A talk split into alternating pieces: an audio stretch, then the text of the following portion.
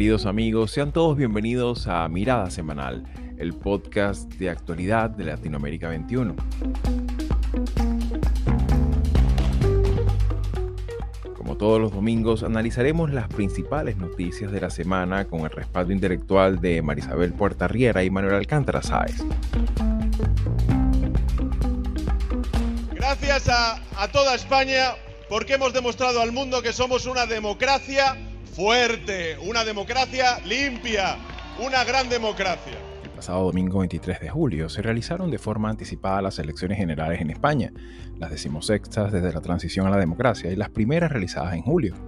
Si bien el Partido Popular conseguiría la victoria obteniendo la mayor cantidad de votos y escaños en el Congreso de los Diputados, dado el diseño del sistema parlamentario español, con sus diputados y el de sus potenciales aliados del partido Vox, no les permitiría alcanzar los 176 diputados necesarios para conformar gobierno. Por otra parte, el Partido Socialista Obrero Español, también conocido como PSOE, si bien ha perdido la mayoría de los votos y sumando solo dos escaños más que las elecciones pasadas de noviembre del 2019, quedan en una segunda posición en la que pudieran conformar una nueva alianza de amplio espectro con otros partidos de izquierda y partidos también nacionalistas con lo cual intentar nuevamente un gobierno de coalición como el que le ha permitido a Pedro Sánchez gobernar en los últimos años. A día de hoy, si bien se tiene claro cuáles son los ganadores y perdedores de los comicios, no queda muy claro aún quiénes gobernarán y bajo qué condiciones podrá hacerlo. En este contexto cabe preguntarse, ¿permitirá el PSOE que el PP pueda conformar gobierno como la organización política más votada? O más bien Pedro Sánchez reeditará la coalición con partidos minoritarios que en buena medida han erosionado la credibilidad del PSOE y del propio gobierno de España durante los últimos años. Se repetirán las elecciones antes que culmine el 2023. Lo que sí está claro es que estos tres escenarios auguran incertidumbre, ingobernabilidad y mayores niveles de toxicidad política dentro y fuera del Parlamento español.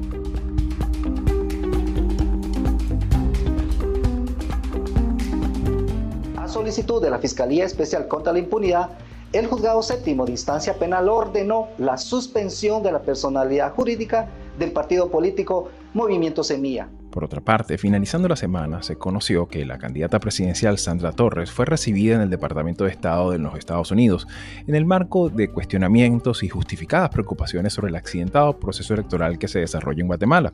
Si bien el motivo principal de la visita es generar confianza a la comunidad internacional de cara a la segunda vuelta prevista para el 20 de agosto, Sandra Torres no desaprovechó la oportunidad de instar a su adversario, Bernardo Arevalo, de aclarar las acusaciones de corrupción en el proceso de inscripción de su partido, Semilla.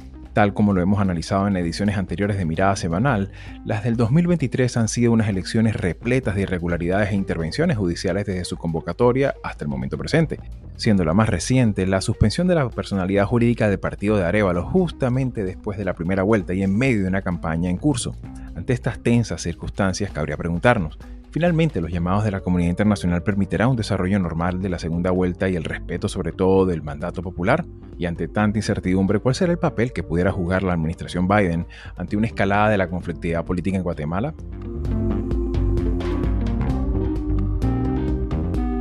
Soy Xavier Rodríguez Franco, les hablo desde Houston, Estados Unidos, y hoy es domingo 30 de julio de 2023.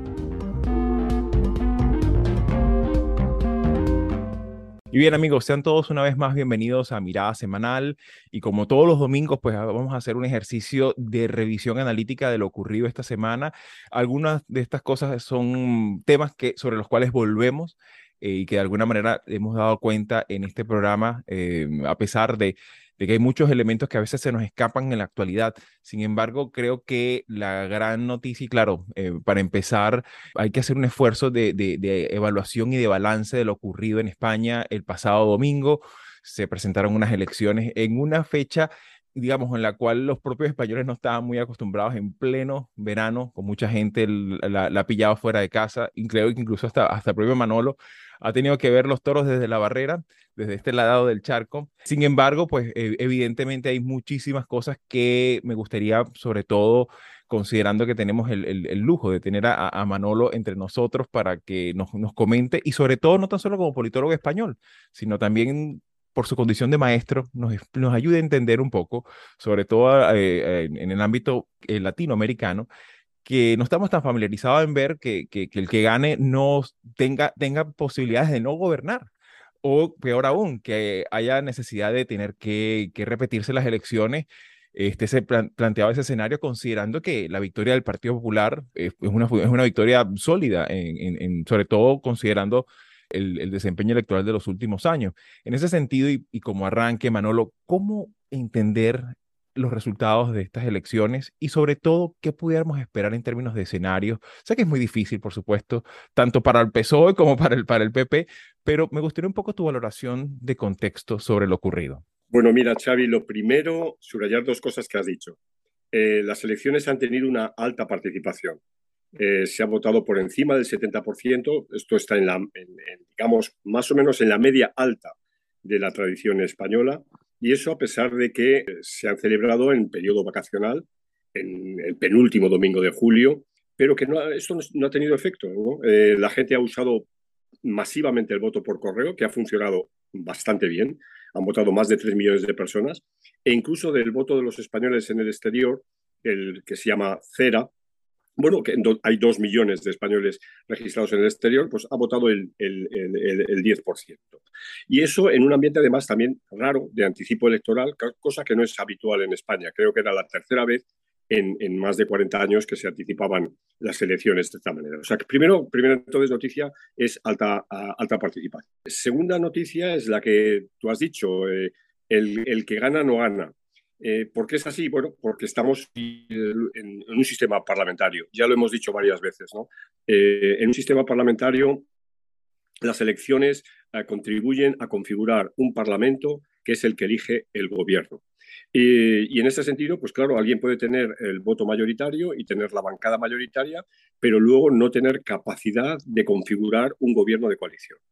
El gobierno de coalición es una práctica bastante habitual en los gobiernos, de, sobre todo del norte de, eh, Europa, pero era rara en España. De hecho, desde eh, la instauración de la democracia en el 77, el primer gobierno de coalición eh, es el que hemos tenido ahora, o sea, el que tenemos todavía, el que salió de las elecciones del año 2019. Y ahora estamos en una situación muy parecida. El Partido Popular fue el partido más votado, tiene la bancada más votada, pero solo puede tener como socio a Vox, que eh, luego insistiré en ello, es el gran perdedor de las elecciones. ¿no? Es decir, que de alguna manera todo lo mucho que el PP ha subido lo ha bajado eh, Vox. Y esto mm, le hace eh, al, señor Feijó, el líder del Partido Popular, le hace muy difícil conseguir esa mayoría, esa mayoría de escaños. Está cerquita, pero no llega a esa mayoría porque no encuentra otros socios. Quizás tenga un socio muy, muy pequeño en UPN, un partido de la Comunidad Autónoma de Navarra, y punto, nada más. El, resto de fuerzas, incluso que, pueden ser fuerzas conservadoras, estoy pensando en el, por ejemplo, en el Partido Nacionalista Vasco, no le va a apoyar.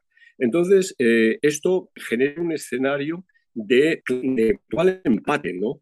Que va a complicar el, el futuro. Pero mm, eh, también quiero, tengo anotadas eh, tres ideas más. Eh, he dicho antes que el Partido Popular es el que gana las elecciones en términos de mm, número de votos y de número de escaños. el escenario en términos de ganadores y perdedores es claro. El Partido Popular ha obtenido la mayor cantidad de votos y, la mayor, y el mayor número de escaños, y que posee el número de escaños. El Partido Socialista no le ha ido mal, eh, si lo comparamos de nuevo con los resultados de las elecciones anteriores. Es decir, ha incrementado también ambos ambos conceptos, número de votos y número de electores. Quien ha perdido clarísimamente eh, son mm, dos fuerzas políticas muy distintas y además, curiosamente, muy, muy antagónicas. En primer lugar, Vox, que pierde en escaños y pierde en votos, y los nacionalistas independentistas catalanes, que pierden, que tienen una seria, una severa derrota en Cataluña. Derrota que es aprovechada por eh, el PSOE, es decir, el Partido Socialista de Cataluña es el gran vencedor de las elecciones en, Cataluña y eso es eh, algo extremadamente importante, pero que además complica, complica más la vida política española, porque en el hipotético caso de que ah, Sánchez logre una coalición de apoyo, necesita claramente del apoyo de los independentistas que han perdido eh, y, esto es, eh, y, esto me lleva al último punto, es decir, lo que me preguntabas, el escenario posible. Bueno, el escenario posible me temo que es unas nuevas elecciones, probablemente a finales de año. eh, va a ser muy complejo que ninguna de las dos fuerzas pueda obtener una mayoría suficiente para poder gobernar e incluso obteniéndola y sobre todo en el, en el caso de lo que llamaríamos la izquierda, es decir, el Partido Socialista, más, más el, nuevo, este, este, nuevo partido, esta nueva coalición que se llama Sumar, lo va a tener muy, muy, muy, mucho más complicado que eh, ahora. ¿Qué se saca de todo esto? ¿Qué dos enseñanzas se sacan de todo esto? Primero, estamos en una sociedad muy plural, y esa sociedad plural se corresponde con un sistema de partidos y un sistema de representación también plural, donde las mayorías no son claras, no son, no son evidentes. Eso parece que es, eh, que es obvio. Y la segunda cuestión es el, el, tema identitario. ¿no? Es decir, mm, por un lado, como decía, el tema identitario ha sido electoralmente derrotado, pero sigue estando ahí. Y, su presencia es fundamental para un nuevo gobierno o para, de alguna manera, mm, eh, definir una agenda política que, para muchos, bueno, puede ser muy importante, pero para la gran mayoría de la gente no es importante, porque hay otro tipo de problemas que pueden ser desde pues, el, el, desempleo, el crecimiento de la economía, el crecimiento de los salarios, la sostenibilidad de las pensiones, la seguridad social, etcétera, etcétera, que son temas absolutamente prioritarios, pero que quedan relegados a estas cuestiones de tipo identitarias. Repito, cuestiones de tipo identitarias que están representadas en Vox y en los nacionalistas catalanes, que hoy por hoy han sido derrotadas, pero siguen estando ahí. Claro, y que evidentemente también nos, nos genera muchísima, muchísima eh, expectación, sobre todo de cara al futuro, porque bueno, además de lo que comentas, Manolo, ciertamente también está la posibilidad de que, bueno, eh, se, se, se, vuelva a configurar, como llaman en España, con cierta sorna, esa mayoría Frankenstein que, que muchas veces uno ve en los medios, eh, y, que, precisamente nos habla de esto, ¿no? Eh, sobre todo considerando que eh, muchos de estos partidos, a veces, por lo menos el caso de Bildu, el caso también de Junper Katz, que, que ciertamente tienen un talante que, que, digamos, un talante democrático bastante cuestionable, sobre todo con respecto a su perspectiva de España como integridad nacional, ¿no? en ese sentido, recomiendo a todo el mundo un artículo de José María Colomer el sábado en, La Vanguardia de Barcelona. Creo que es un artículo eh, admirable que recomiendo muchísimo su lectura. Un gran profesor también. Así que, por ah, supuesto. perdón. Y, por cierto, y el podcast del área de ciencia política de la Universidad de Salamanca, Urnas y Democracia, dedicado a las eh, elecciones españolas en las que intervienen Araceli Mateos y Mariano Torcal. Buenísimo, buenísimas recomendaciones. Así que bueno, ya saben, para, para los escuchas de mirada semanal, pues ahí tienen ya dos grandes referencias.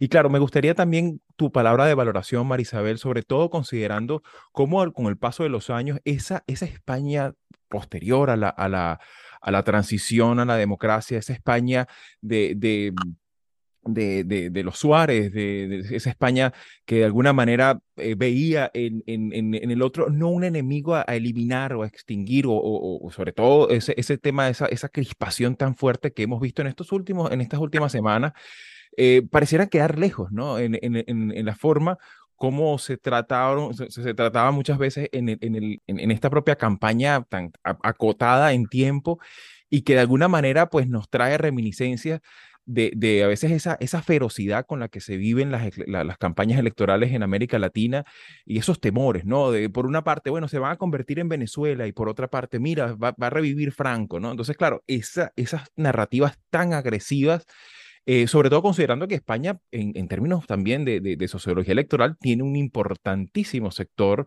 de votantes en el centro, en, las posturas, digamos, más, más, más, moderadas eh, y no tan radicalizadas como muchas veces se, se ve en los medios. ¿Cómo, miras tú, sobre todo, considerando tu experticia en medios de comunicación, ¿cómo ves esta, cómo has visto esta, esta, esta jornada electoral y sobre todo, qué imágenes te llevas? Pero fíjate que hay algo que yo creo que es clave y que por supuesto para nosotros que no tenemos la experticia ni la experiencia en regímenes parlamentarios, el asunto de cómo la sociedad española, una sociedad que es muy diversa desde el punto de vista cultural y político, cómo estos resultados lo que reflejan es una, una necesidad o una demanda de, de una mayor eh, pluralidad. A mí eso me parece muy interesante. Claro, en un sistema como el español, eso se entiende precisamente por esas no solamente por las autonomías, ¿no? sino esas expresiones políticas que son muy características de una región, de una zona y de una realidad, por supuesto, histórica. Pero fíjate que eso que tú mencionas, Xavi, eh, sobre cómo los medios tenían, digamos, había una expectativa de que el, PSOE y, digamos, lo que la izquierda representa en este momento en España iban a tener una derrota enorme, tremenda. Y habían grandes expectativas con respecto al, al PP, aunque siempre con la incógnita de cuál iba a ser el, desempeño electoral de Vox. Cierto. Entonces, a, a mí me gustaría que, que Manolo brevemente nos, nos hable de qué pasó con los extremos, porque no es nada más del lado de la izquierda. Eh, sí es verdad, se mantuvieron los niveles de, de, participación, entiendo que están por el orden del 70, está por el orden del 72%, pero, pero el resultado no refleja una hecatombe desde el punto de vista de las expectativas que tenía la izquierda, con todo y las distintas mm, expresiones que en ellas se encuentran, pero lo que sí queda claro es que hubo un rechazo a Vox. Entonces, yo quisiera saber cómo los extremos aquí, que Manolo dijo desde un principio, allí hay dos realidades profundamente antagónicas, pero hay una que salió mucho más golpeada y a eso eh, precisamente es lo que, con, eso cierro para que Manolo pueda hablar un poquito más sobre eso, porque creo que ahí es donde está el vacío que dejó Ciudadanos ciudadanos hace falta, pero hace falta realmente entonces que, que haya una, una, un apoyo más hacia, hacia lo que uno entiende que es un centro para que se refleje también en esa eh, representación, que es lo que, digamos, no es solamente el caso español, es lo que está faltando, ¿no? En, en estos en esta dinámica política en la que nos estamos moviendo. Exacto, y sobre todo también considerando que en España, eh, hace no, no, no mucho, de, de, una década, pues estamos hablando de una nueva política con nuevos actores, tanto al, al extremo de la izquierda como a la derecha, pero también eh, el, el, rol que ha tenido Ciudadanos, que bueno, lamentablemente entra ya directamente en extinción este, en esta elección. ¿Cómo ves tú ese, ese aspecto que, que mencionaba Marisabel, Manolo? Bueno, el, titular sería la, resiliencia de los dos viejos partidos. ¿no? Es decir, en el año 2014, en las elecciones europeas del año 2014, y luego esto se revalidó en las generales del año 2015, el bipartidismo parecía ya que estaba muerto. Es decir, en ese momento los dos principales partidos, por primera vez, PP y PSOE, tuvieron menos del 50% de los votos. Pero esto, mm, ocho años, nueve años después, se ha reinvertido y Ciudadanos fue un fracaso clamoroso. ¿Por qué ha sido un fracaso clamoroso? Bueno, esto mis colegas que se dedican a, sistema, a los estudios del sistema político español tendrán que, investigar sobre ello. ¿no? Yo creo que uh, Ciudadanos tuvo un problema eh, muy serio de liderazgo, o sea, de, dicho otra manera, de mal liderazgo. ¿no? Eh, creo que, em, que Rivera pues, no, no daba la talla para manejar un proyecto que era complicado. Claro, aquí uno siempre tiende a, a buscar en el pasado eh, y la nostalgia del pasado a veces tampoco es buena consejera. ¿no? Exactamente. estaba pensando en Adolfo Suárez, ¿no? Claro. Que era un maestro de la política. Y claro, Rivera, yo creo que todo esto le vino muy grande y, y, habiendo tenido la posibilidad de haber entrado y de configurado un gobierno de centro izquierda, de una izquierda moderada con, con el Partido Socialista, no lo hizo, ¿no? Y, y ahí perdió la, la, gran oportunidad de ese partido. Claro, esto es muy fácil decirlo a todo lo pasado claro. y eh, y no sabemos qué habría pasado si efectivamente se hubiera dado esa, esa coalición. ¿no? Pero volviendo a la pregunta de María Isabel, ahora mismo tenemos en el bloque, lo que llamaríamos el bloque de, izquierda clara y el bloque de, derecha clara en torno a un 15%, un, un poquito menos, eh, digamos, porque bueno, aquí hay que sumar los, los, nacionalismos y algunos nacionalismos, eh, yo que sé, pensando en el caso vasco de Bildu, pero, pero son pocos votos, pocos votos en términos nacionales, en términos españoles, ¿no? Pero eh, ya digo, puede llegar, podemos tener dos extremos que no llegan al 30%, ¿no? Y entonces hay ahora mismo un, bipartidismo que aglutina el 70%. Y este bipartidismo, eh, o perdón, estos dos partidos se han negado de alguna manera a hablar entre ellos y se han dedicado a desacreditarse eh, uno al otro, ¿no? Mariano Torcada, al que citaba antes, habla de la política del odio, ¿no? De, generar odio. El odio se da en las élites españolas muchísimo más que en, la población. bueno, esto también es muy muy, muy sabido, ¿no? La, polarización se, ejerce en el nivel de, de, unas élites que, mm, bueno, que son eh, y uso una palabra muy querida por, por, mí en mis trabajos, que son profesionales de la política. ¿no? Y, esto pues em, supone que eh, lo, que lo que se enfatiza, eh, como decía antes, es lo identitario. Son cuestiones muy, muy personales, muy individuales, donde el nacionalismo pues tiene una baza muy importante, pero cuando digo nacionalismo digo el nacionalismo español, el, españolismo, es decir, todos estos que se dedican a poner banderas españolas en sus casas como si fueran suyas, como si fueran cuarteles de la Guardia Civil o como si fueran cuarteles del Ejército, y el nacionalismo independentista, sea sobre todo vasco o, catalán. Y, eh, se descuidan otro tipo de, problemas, otro tipo de, cuestiones, como señalaba antes, pues que son políticas sociales, políticas que verdaderamente nos importan a las personas. O tenemos que vivir de nuestra pensión, o tenemos que vivir, o tenemos que ir a la seguridad social, o tenemos que mandar a nuestros hijos a los colegios, etcétera, ¿no? y, eso eh, como que va quedando mm, absolutamente eh, relegado.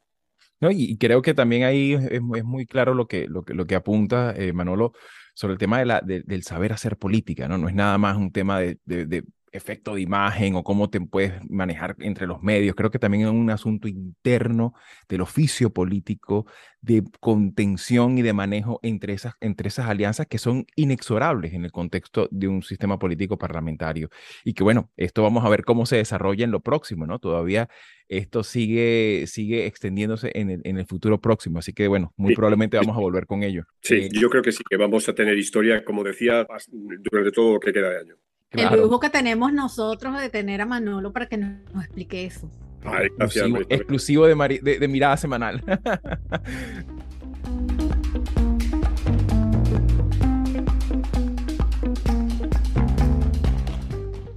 esta semana también se registra una, siguiendo precisamente una de, nuestras novelas más extendidas, que es el caso de Guatemala, país que todavía sigue teniendo muchísima incertidumbre, sobre todo en unas elecciones eh, que, de alguna manera han, han, estado en el ojo del huracán, tanto de la comunidad internacional y sobre todo también de los propios guatemaltecos. Pero esta semana, particularmente el jueves, la candidata de la Unidad de, Esperanza, eh, Sandra Torres, quien de alguna manera dentro de, los, dentro de la opinión pública guatemalteca eh, vendría a representar también como ese statu quo, de alguna manera, esa estela de corrupción del sistema político guatemalteco de los últimos años. Y claro, se presenta frente al Departamento de Estado de los Estados Unidos. Y claro, obviamente también esto, esto trae muchísima controversia, sobre todo considerando que para la administración Biden, Guatemala es uno de los países centrales dentro de su política exterior hacia América Latina, considerando sobre todo, recordando que la primera visita del, Ejecutivo mm, a través de Kamala Harris, una vez que asumió la presidencia Biden, fue precisamente Guatemala. Y en ese sentido, me gustaría un poco tu apreciación, eh, Marisabel, cómo pudiéramos entender esta visita, no de una jefa de Estado, no como una representante empresarial, sino que directamente es una, una figura pues, que todavía está en, en, el escrutinio público, sobre todo de cara a una segunda vuelta que debería ocurrir el 20 de agosto. ¿Cómo ves tú esta visita de Sandra Torres? Bueno, de acuerdo a, lo que reportan desde los predios del Departamento de Estado, la idea es que Washington quiere hablar con ella y también con el candidato Bernardo Sevilla, pero no está claro cuándo, si, si él va a poder viajar a, Washington. Eso él eh, alegaba, alegaba que eh, ah. tenía los el temor de, que pudiera... Después no lo dejaron entrar, porque creo que lo del partido sigue su rumbo ella aparentemente la conversación era simplemente para que el, el, gobierno de Biden, el gobierno de los Estados Unidos, le exprese su preocupación por la situación y también para em, dar un voto de confianza a que el proceso electoral va a ocurrir sin mayores mm, dificultades, más allá de lo que ya sabemos. Sin embargo, hay algo que a mí me preocupa porque nosotros en, un episodio reciente conversábamos sobre el caso guatemalteco y mencionamos, comentamos cómo ella suspendió actividades de campaña eh, en solidaridad con la persecución política de la que está siendo objeto y judicial realmente, de la que está siendo objeto el partido eh, Semilla. Sin embargo, a mí me pareció preocupante unas declaraciones que ella dio, eh, no sé si fue ayer o antier, donde ella prácticamente pone en duda eh, los comentarios o la defensa que hace el partido sobre lo de las firmas, las 5.000 firmas, y ella eh, alega algo más o menos como que, bueno, ellos tienen que demostrar que eso no es mm, eh, cierto. Yo entiendo que estamos hablando de una campaña donde hay dos adversarios, ella está luchando por un voto que quizás todavía está en duda, indeciso, pero a mí me parece que ahí hay un, un giro, de alguna manera hay un cambio con respecto a lo que hemos visto, que es prácticamente el ataque a, las elecciones a través de, esta eh, eh, persecución judicial. Entonces, eso a mí me, lució un poco eh, como un indicador de dónde están las cosas en Guatemala, que por cierto, desde dentro del país hay una gran angustia, porque la incertidumbre es tremenda, la expectativa que hayan elecciones que medianamente puedan eh, ser consideradas como transparentes, eh, es muy poca. Entonces eso es, a mí me parece preocupante. Claro, y sobre todo cuando uno ve, eh, hace revisión de la prensa, de los, de los artículos de opinión, de tanto fuera como dentro de la propia Guatemala, hay mucha gente que todavía sigue manteniendo la, la, la, la pregunta, ¿se realizarán elecciones? Y, y realmente si, hay si se expresa de forma fidedigna la voluntad popular, ¿será respetada? O sea, la, pregunta no es, no, no, es retórica, la pregunta es, es, es bastante eh, reveladora del, del, del, del, signo que, que, se vive en la ciudad guatemalteca. Y en ese sentido, eh, Manolo, me gustaría también tu apreciación,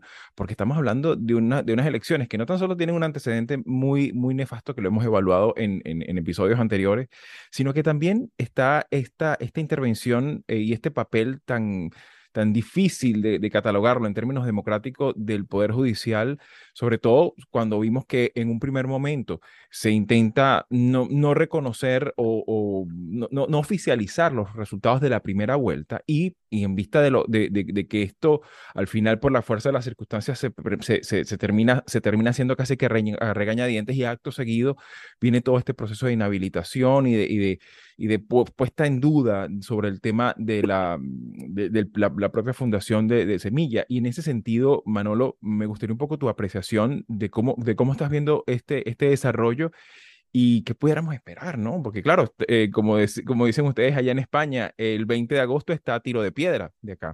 Claro, mira, eh, eh, hay, hay muchas sombras, ¿no?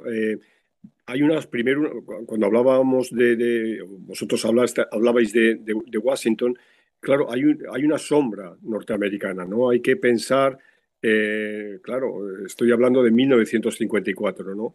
Y del apoyo de Estados Unidos a un golpe de Estado en eh, Guatemala mediante una intervención eh, apoyada por la CIA que supuso el fin de ese gobierno progresista y que fue una intervención que tuvo una, unas implicaciones para la política general de América Latina gravísimas. Eso permanece ahí. El año claro.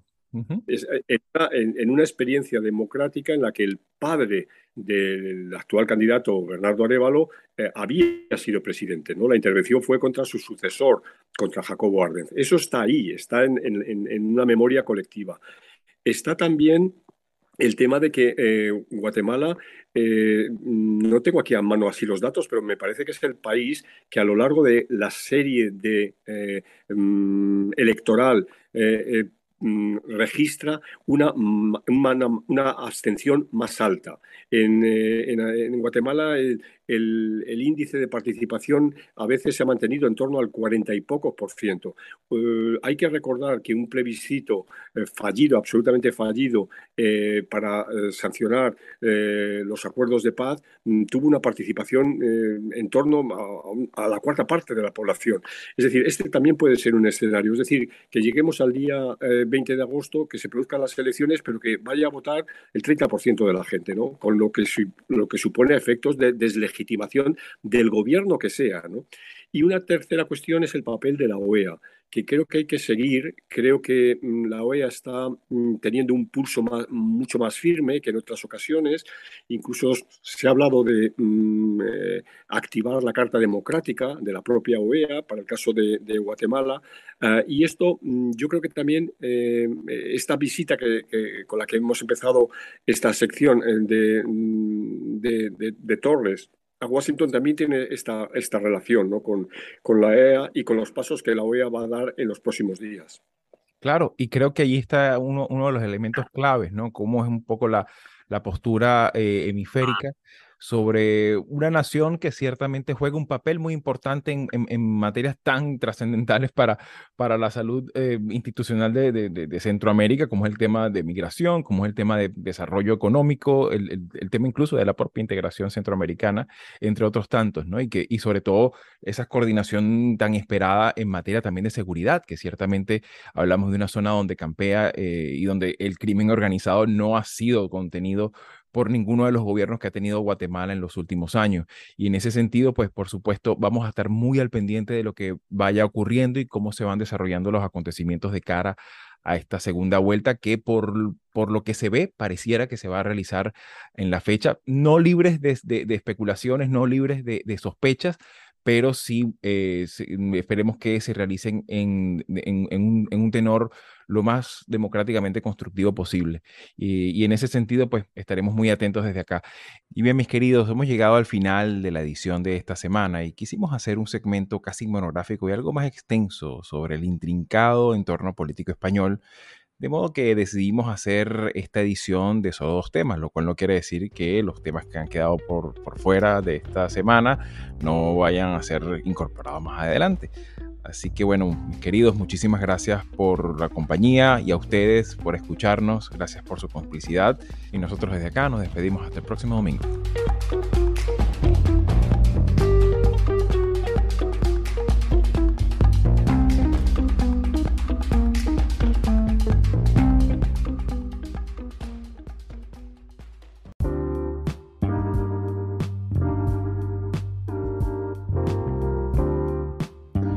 Audios para este episodio fueron obtenidos del país y France 24 en español. La musicalización corre por cuenta de Carolina Marins y yo soy Xavier Rodríguez Franco y nos escuchamos en Mirada Semanal la próxima semana.